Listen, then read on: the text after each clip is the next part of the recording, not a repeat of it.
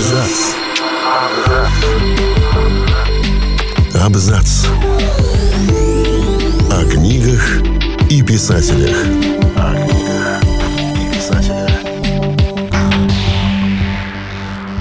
По числу титулов и премий с Харланом Эллисоном мало кто может потягаться. И это при том, что многотомных эпопей он никогда не сочинял, да и вообще крупной формой баловался лишь изредка. Зато в малой форме Эллисон был спецом, причем невероятно плодотворным. Величайший американский рассказчик, так утверждает Вашингтон-Пост. А еще у него есть неформальный титул главного скандалиста американской фантастики. Здесь он точно вне конкуренции. Всем привет! Я Олег Булдаков, и сегодня я расскажу о том, как Харлан Эллисон стал классиком, посылая всех нахрен. Харлан Джей Эллисон родился 27 мая 1934 года в Кливленде, штат Огайо, в не слишком зажиточной еврейской семье. Рос Харлан хилым, невзрачным пареньком и по причине тщедушности и извительности неоднократно бывал нещадно бит сверстниками – Происхождение, бедность, да еще маленький рост – 164 сантиметра. Не мудрено, что у Харлана развился комплекс неполноценности, из-за чего на окружающий мир он смотрел агрессивным волчонком, мечтая любой ценой выиграть себе кусок успеха. А тут еще после смерти отца в 1949 году семья из благопристойной бедности скатилась на грань откровенной нищеты. И Харлану в его неполные 16 ничего не оставалось, как хвататься за любую подработку. К 18 годам кем только он не перебывал. Ловил тунца, убирал хлопок в окрестностях Нового Орлеана, с дробовиком наперевес сохранял грузовые перевозки в Северной Каролине, а еще был поваром, таксистом, продавцом в книжной лавке, уборщиком в универсаме, актером массовки в театре. В общем, жизненных впечатлений для будущей литературной карьеры у Эллисона хватало. А еще он увлекался фантастикой. Страсть пришла через чтение палп-журнальчиков. Но Эллисон мечтал писать и сам. В надежде проложить себе путь в настоящую литературу, он решил поступить в Государственный университет Агайя.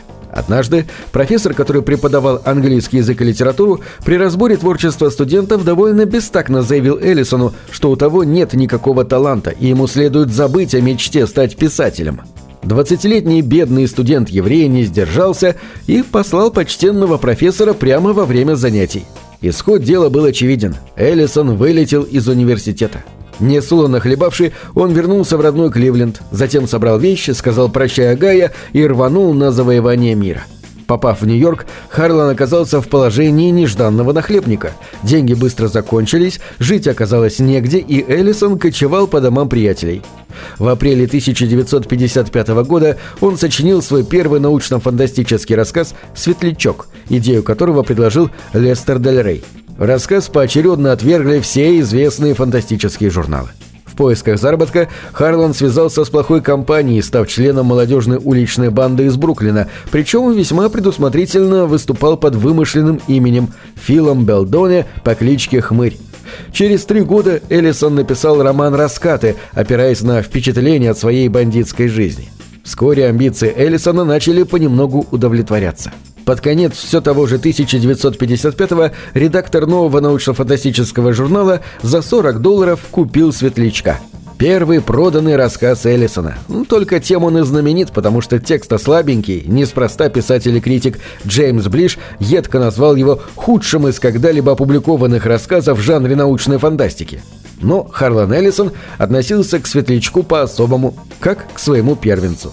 Дело пошло. Опусы стали продаваться весьма успешно. За два года различные издания напечатали без малого две сотни его рассказов и статей. По тематике очень разных. Фантастика, мистика, детективы, криминальные очерки. Достигнутые успехи позволили Эллисону задуматься о браке. В 1956 он женился на Шарлотте Штейн. Правда, семейная лодка разбилась, а быть спустя 4 года. Возможно, крушению супружества поспособствовало и то, что Харлана призвали в армию. Два года жизни вылетели в трубу.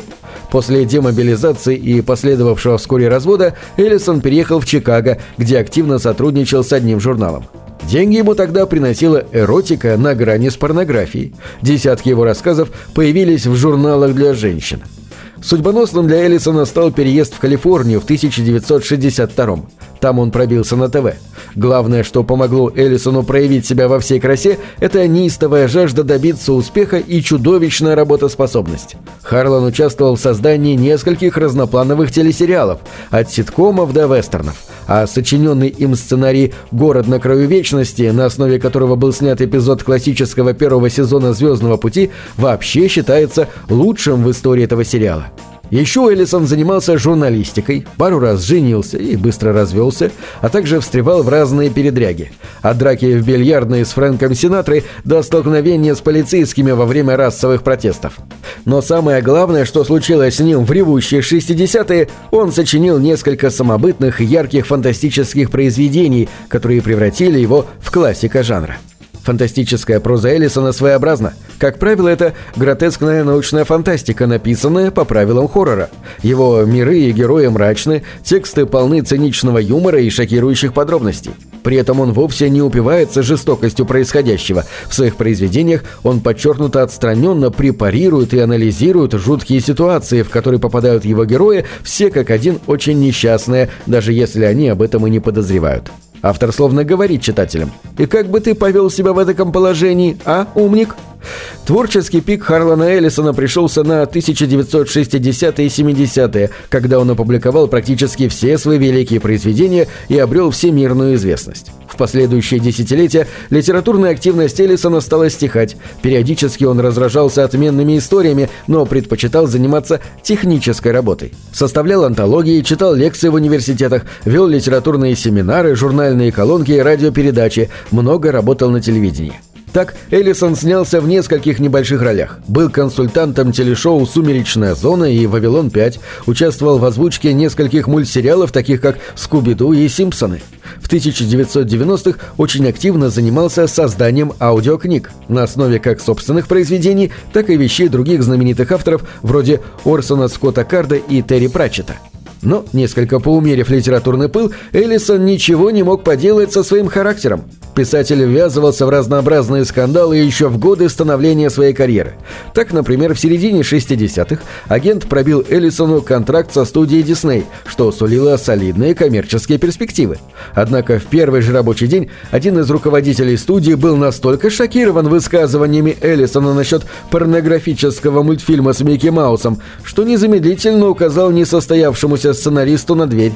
А однажды, вступив в денежный спор со своим издателем, Эллисон отправил тому несколько посылок, в которых было более 200 кирпичей, завершив этот перформанс бандеролью с дохлым сусликом. Так что, когда у Эллисона случился конфликт с петербургским издательством, которое спиратило сборник его рассказов, американец неспроста пообещал свалить на офис обидчиков тушу бронтозавра. Вероятно, ее просто ему не удалось достать. Количество разнообразных исков, с которыми мэтр хищно набрасывался на реальных и мнимых обидчиков, исчисляется десятками. Судебная скока превратилась в своеобразный фирменный бренд Харлана Эллисона – Изрядная доля процессов, в которых он принимал участие, была связана с нарушением авторского права. Основав в 2005 году собственную компанию, Эллисон пристально выслеживал малейшие покушения на его литературную собственность. Но самые громкие процессы, которые привлекли наиболее пристальное внимание СМИ, были посвящены вероятному плагиату. Эллисон здесь оказался просто монстром. Чаще всего его жертвами становились киношники. Самый известный случай – процесс против создателей «Терминатора», которых Эллисон обвинил в заимствовании идей из его сценариев к парочке эпизодов сериала «За гранью возможного». Хотя Джеймс Кэмерон ожесточенно возражал против нападок Эллисона, руководство кинокомпании предпочло откупиться, заплатив писателю солидную сумму. Выжиманием деньжат из ответчиков Эллисон занимался постоянно и весьма успешно, хотя ему не всегда везло. Так, в 2011 году иск к создателям фильма «Время», которые якобы вдохновлялись его знаменитым рассказом «Покайся, Орликин сказал тик-такщик», суд отверг. В 1986 году писатель женился в пятый раз, и этот его брак оказался самым длительным. Со Сьюзан писатель жил до самой смерти. Он продолжал сочинять фантастику, периодически судился, желчно извил на различные темы и ездил по разнообразным конвентам, насколько позволяло здоровье. В 94-м у него случился сердечный приступ. В 2010 году писателю поставили диагноз «депрессия». Сам он назвал этот период не иначе как «дно моей жизни». В 2014 году у Эллисона произошел инсульт, который парализовал правую часть тела, хотя сознание и речь не пострадали. Писатель умер 28 июня 2018 года. Во сне. На этом все. Читайте хорошие. Книги —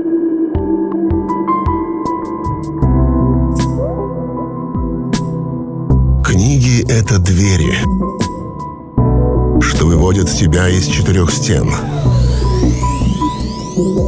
С ними ты проживаешь другие жизни, а свою умножаешь в тысячу раз. Тысячу раз.